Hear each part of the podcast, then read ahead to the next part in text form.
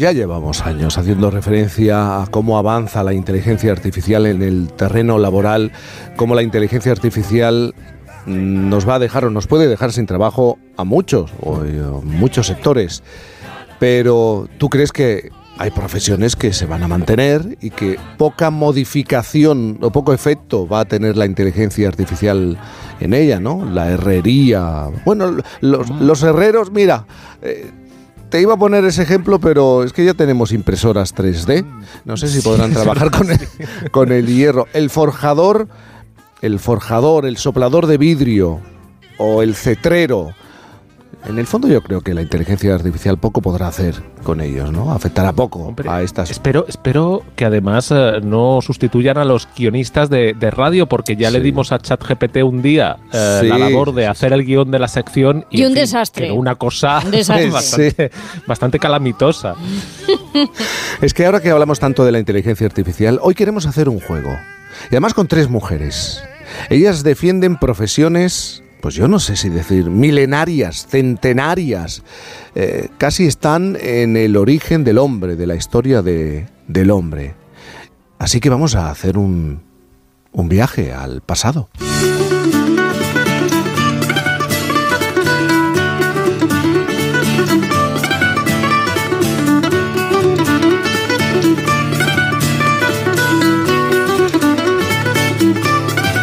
Segundo café de la mañana, como decía, nos lo queremos tomar con tres mujeres que forman parte de esa generación que quiere, que quiere mantener profesiones, pues no sé si decir que ancestrales, de toda la vida. Tienen además la misión de mantener esos oficios milenarios. Hablamos entre otros de la forja, del soplado de vidrio y de la cetrería, tres profesiones con muchísima historia y tradición y como comentaba antes, eh, que pueden desaparecer si no se pone mimo Rebeca Rego, aparte de ser técnico forestal de medio ambiente y técnico veterinario, es cetrera. Ella practica ese arte milenario de adiestrar aves para la caza de otros animales, un arte que por cierto es patrimonio inmaterial de la UNESCO desde el año 2010. Es la primera de ellas en esta conversación. Rebeca, buenos días.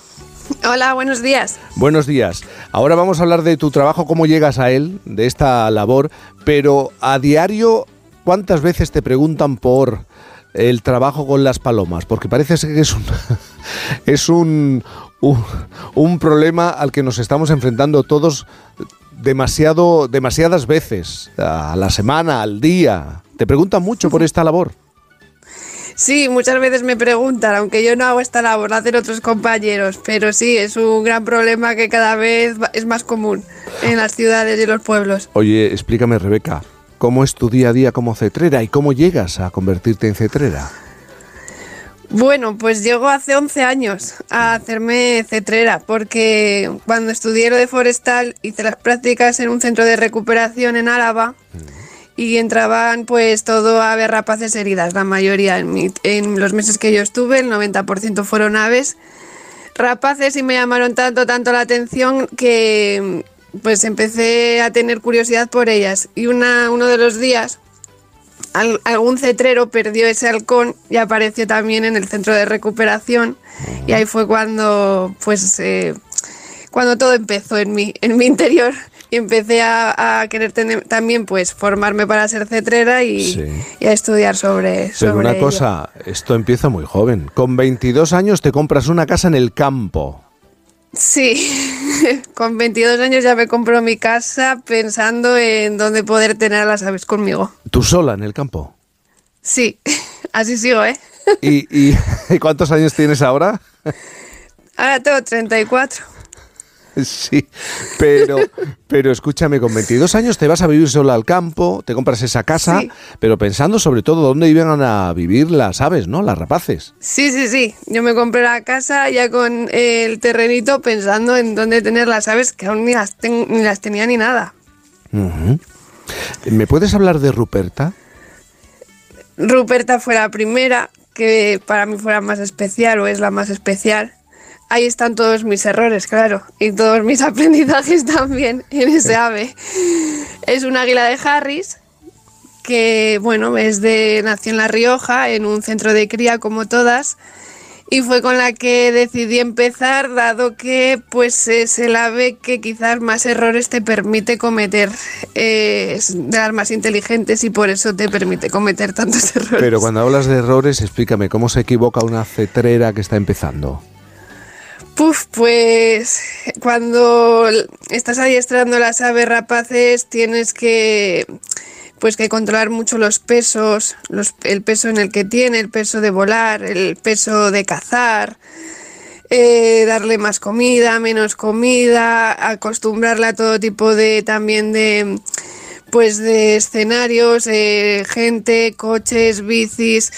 Entonces, a algo mal que hagas con otro ave, como por ejemplo un azor, mm. eh, a mal que le acostumbres a no ver, por ejemplo, un coche, un azor, y de repente lo vea ya tarde, se te puede escapar el ave, asustada. Y este ave, las águilas de Harris, pues te permiten un poquito más esa opción, son más nobles. Y cuando tú oyes hablar de la inteligencia artificial, de que nos va a sustituir, ¿a ti te entra la risa? Eh, sí. Te entra la risa. Yo creo que, en todo eso es que no. Se ha demostrado que nosotros, por ejemplo, se ha demostrado en los aeropuertos sí. que los drones no funcionan como los halcones.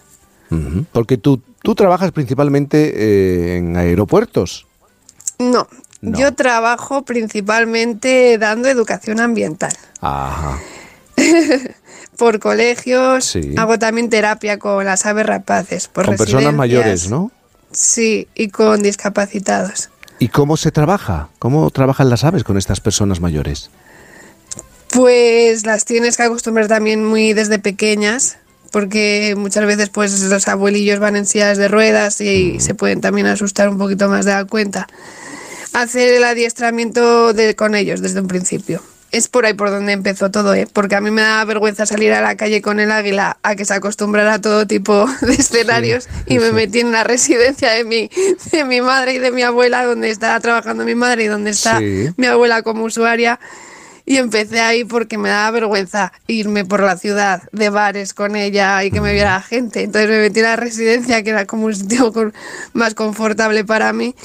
Y ahí es donde empecé a idear todo y, empecé a funcionar también con, las trabajadoras de allí. ¿Y estas aves qué efecto tienen en, las personas mayores o personas con, algún tipo de discapacidad? Pues siempre positivo, porque al final son terapias sensoriales que, a ver, no te van a curar la enfermedad que tengas, pero bueno, sí que te va a ayudar a sobrellevarla un poquito mejor, ya que los animales siempre, siempre causan un efecto positivo. Rebeca, te voy a presentar a alguien, te vas a sentir identificada. Queremos hablar con Elena. Ella tiene un taller de forja tradicional en San Román de los Infantes en Zamora y confiesa, cuenta, que este oficio le salvó la vida. Elena Laura Sánchez, soldadora de profesión y forjadora artesanal de oficio. Elena, buenos días. Buenos días, Jaime. Elena, estás escuchando a Rebeca, ¿no? ¿Te sientes identificada? Es una profesión con cientos y cientos de años de, de, historia. ¿A ti por qué te salvó de la vida esta profesión, tu trabajo? Bueno, yo creo que porque todos tenemos una edad, un momento en el que no sabemos muy bien qué hacer y mi padre me dijo, ven para aquí y ahí encontré yo un, un camino para seguir porque estabas muy perdida, con 18 años. No muy perdida, lo normal. Lo, normal con 18, ¿no? Sí. Y hoy, por ejemplo, ¿estás trabajando? ¿O vas a trabajar? Dentro de un ratito empezaré. No he encendido la fragua. Cuando termine de hablar con vosotros, encenderé la fragua y me pondré un poco. ¿Y cómo es tu día a día en, un, en, tu taller? Porque eh, creo que, en San Román de los Infantes de Zamora eh, hay unos 20 habitantes eh, menos, menos. Menos todavía. Habrá unos ocho o nueve.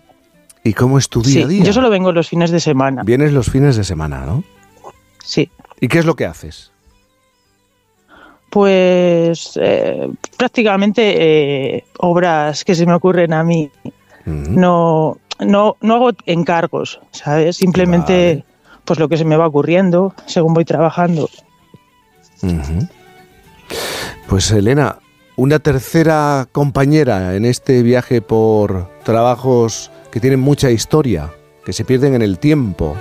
Ella es Alba Martín, sopladora de vidrio en la Real Fábrica de Cristales de la Granja de San Ildefonso. La pillamos también como a ti ahora mismo en el taller o camino seguramente porque su turno empieza a las 10 de la mañana el domingo. Nosotros madrugamos un poco más. ¿eh? Alba, buenos días. Hola, buenos días. Buenos días. ¿Dónde te pillo? Pues mira, estoy ahora en la Real Fábrica de Cristales. Me pilláis que voy a comenzar dentro de un ratito las demostraciones. Anda, ¿y ante ti qué es lo que tienes? Yo tengo curiosidad por... No he estado, he estado a punto de visitarla, pero ¿qué es lo que ves ahora mismo? Pues mira, tenéis que venir a, ver sobre todo lo que es el horno de fundición y cómo trabajamos el, material, porque lo hacemos exactamente igual eh, que, que, se hacía ya pues en Mesopotamia, los egipcios y los romanos, exactamente igual, de la misma manera.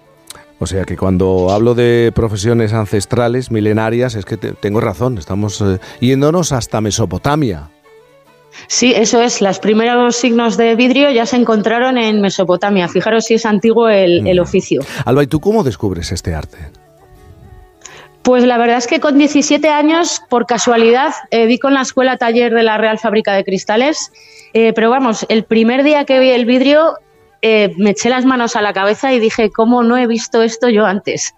Ya me enamoré y desde hace 20 años pues sigo con el oficio. Ahora tengo 38 y sigo enamorada de ello. Tú además fuiste, eh, si no me equivoco, la primera mujer en España en tener un taller propio para el soplado de vidrio. Pues la verdad es que gracias a mi obsesión, digamos, em, cuando terminé la escuela, cuando terminé mi formación aquí en, en España, es cierto que no hay muchos sitios eh, que pueda continuar la formación. Entonces decidí irme a Inglaterra. Estuve allí ocho años y ya pues decidí por fin montar el taller. Y bueno, ¿quién me iba a mí a decir pues que iba a ser la única mujer en España con taller propio? ¿Y el secreto para, para que salga una buena obra? ¿El secreto para soplar eh, vidrio cuál es? Muchísima paciencia y práctica, sobre todo. Persistencia, eso es. Persistencia. Yo no sé si os habéis dado cuenta, Rebeca, Elena, Alba, las tres tenéis muchas cosas en común. Mujeres, son eh, trabajos milenarios que se pierden en el tiempo, en el origen casi de la historia de, del hombre. Todas empezáis muy jóvenes, con 18, con 17, con, con 22, y yo creo que al final es eh, yo creo que Alba ha sido la que ha dicho, una obsesión, ¿no? Os centráis, os habéis centrado en, este, Alba, en tu caso, en este trabajo y, y, ya es difícil salir, ¿no? Sí, desde luego que mm, al principio es eh, una frustración increíble porque obviamente son oficios muy complicados, no es algo que, te, devuelva la recompensa al primer día. Es cierto que gracias a esa persistencia, eh, al final acabas sintiendo esa recompensa que es mayor que cualquier frustración, la verdad. Y ahora tú también te ríes cuando hablamos de la inteligencia artificial, del efecto en el mercado laboral, de las profesiones que van a desaparecer. ¿Te ríes? Pues sí es cierto que el vidrio ahora mismo es un material que está completamente en auge tecnológico. Sigue habiendo, em, digamos, unas investigaciones con respecto al material increíbles. Pero lo que es el manejo de ello artesanalmente como os comentaba, seguimos haciéndolo exactamente igual que lo hacían los romanos. Entonces, eh, veo muy complicado que la inteligencia artificial pueda llegar a, hacer eh, trabajos similares. Pues esta mañana, ¿verdad Isabel? Queríamos hacer el recorrido inverso, irnos atrás, hablando de la inteligencia artificial, bueno, pues dar unos pasos, muchos pasos hacia atrás, hasta Mesopotamia nos hemos ido, para hablar de profesiones con representación femenina profesiones con mujeres eh, que se pierden en la historia y que se mantienen, a veces a duras penas, porque no es fácil resistir. Rebeca Rego, cetrera, Elena Laura, forjadora, y Alba Martín, sopladora de vidrio. Muchísimas gracias por estar esta mañana aquí con nosotros. A las tres. Bueno, entiendo que me dicen adiós. ¿eh? Adiós, ah, mira, mira. Ahí está. Adiós. Ahí está. Muchas gracias. de conoceros, Rebeca y Elena. Es, es maravilloso este silencio radiofónico. La angustia que, le entra, la angustia que le entra a uno cuando se produce ese silencio radiofónico. Un beso enorme a las tres. Muchas gracias. Igualmente. Un beso, gracias. Bueno. Onda Cero.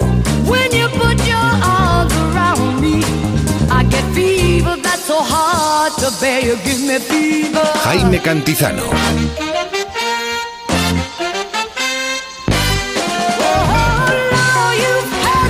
Te pasa, Isabel? Debe ser... Que estaba diciendo yo, bueno, eh, también debe ser un oficio milenario lo de que se hagan los silencios. Esto también lo hemos recuperado. El silencio es importantísimo. Y que, y que, eh, oye, yo pienso, eh, para la generación que nosotros nos, no sabemos, eh, ¿cuántas cosas sabemos hacer con las manos? O sea, ¿qué, ¿qué artesano llevamos dentro? Tú ahora mismo dirías, ¿qué cosas sé hacer yo, que me sé fabricar yo conmigo mismo, con mi mano izquierda y mi mano derecha? Con la ayuda de un pie. Venga, vale. Con la ayuda Pero- de un pie. Lo último, una pajarita de papel. Pero, Una eso, pa- ah, bueno. pero eso no tiene mucho mérito. Bueno, pero papirofel, o sea, está, está bien. Sí, una pajarita de papel. ¿Y tú? Pero no, pues sostener un águila seguro que no. El yunque no puedo con él. El, ¿cu- ¿Cómo era el otro? Lo de soplar. No, pues si en los Soplar, controles de alcoholemia me mareo. Mario, ¿y tú? Me, per- me permito recordar que no son las cosas Los que hago con las manos, sino las cosas pies. que hago con los pies. Sí, sí, mucho decir, mucho decir, tú mucho decir, pero... ¿Qué te ha parecido la historia de estas tres chicas, tres mujeres y sus Es profesiones? eh, de verdad, es fascinante. Además, el, el enfoque ¿no? Eh, que, que planteáis y que plantean. Hay cosas insustituibles. Y, y- y esto me recuerda a una, una persona que me decía hace no mucho, cada vez queda menos gente que hace cosas. Es cosas es en un sentido muy tangible, muy en el fondo Mm. material, también puede ser espiritual, pero que gener, son generadores de productos. Y es verdad que, que la inteligencia artificial, como un paso más del proceso de industrialización, eh, nos puede facilitar, y de hecho lo hace Sí. mucho la vida, nos lleva hacia límites y dilemas eh, humanos interesantes, algunos terroríficos, otros, desde luego en lo laboral, pero hay un reducto que nos hace particularmente humanos y, y muy primitivos en el fondo, que es esa relación con la herramienta y el producto final. Y mira, eh, estas tres profesiones son justamente un buen ejemplo de ello. Gente que hace cosas. Este es un buen tema. ¿eh? Gente que hace cosas. ¿Tenemos a nuestro alrededor gente que hace cosas con las manos? Pues eh, estoy pensando, muy poca gente. Miniaturas. Miniaturas. Pero tú, un amigo hace No, miniaturas. no, a mí me encanta. Ah, que te, pero Sí, haces sí. miniaturas. Sí, sí. Ah, Muebles y cosas. ¿Qué me dices? ¿Qué ¿Cómo es? Las maquetas. Me, Las me- maquetas. Me, fascina.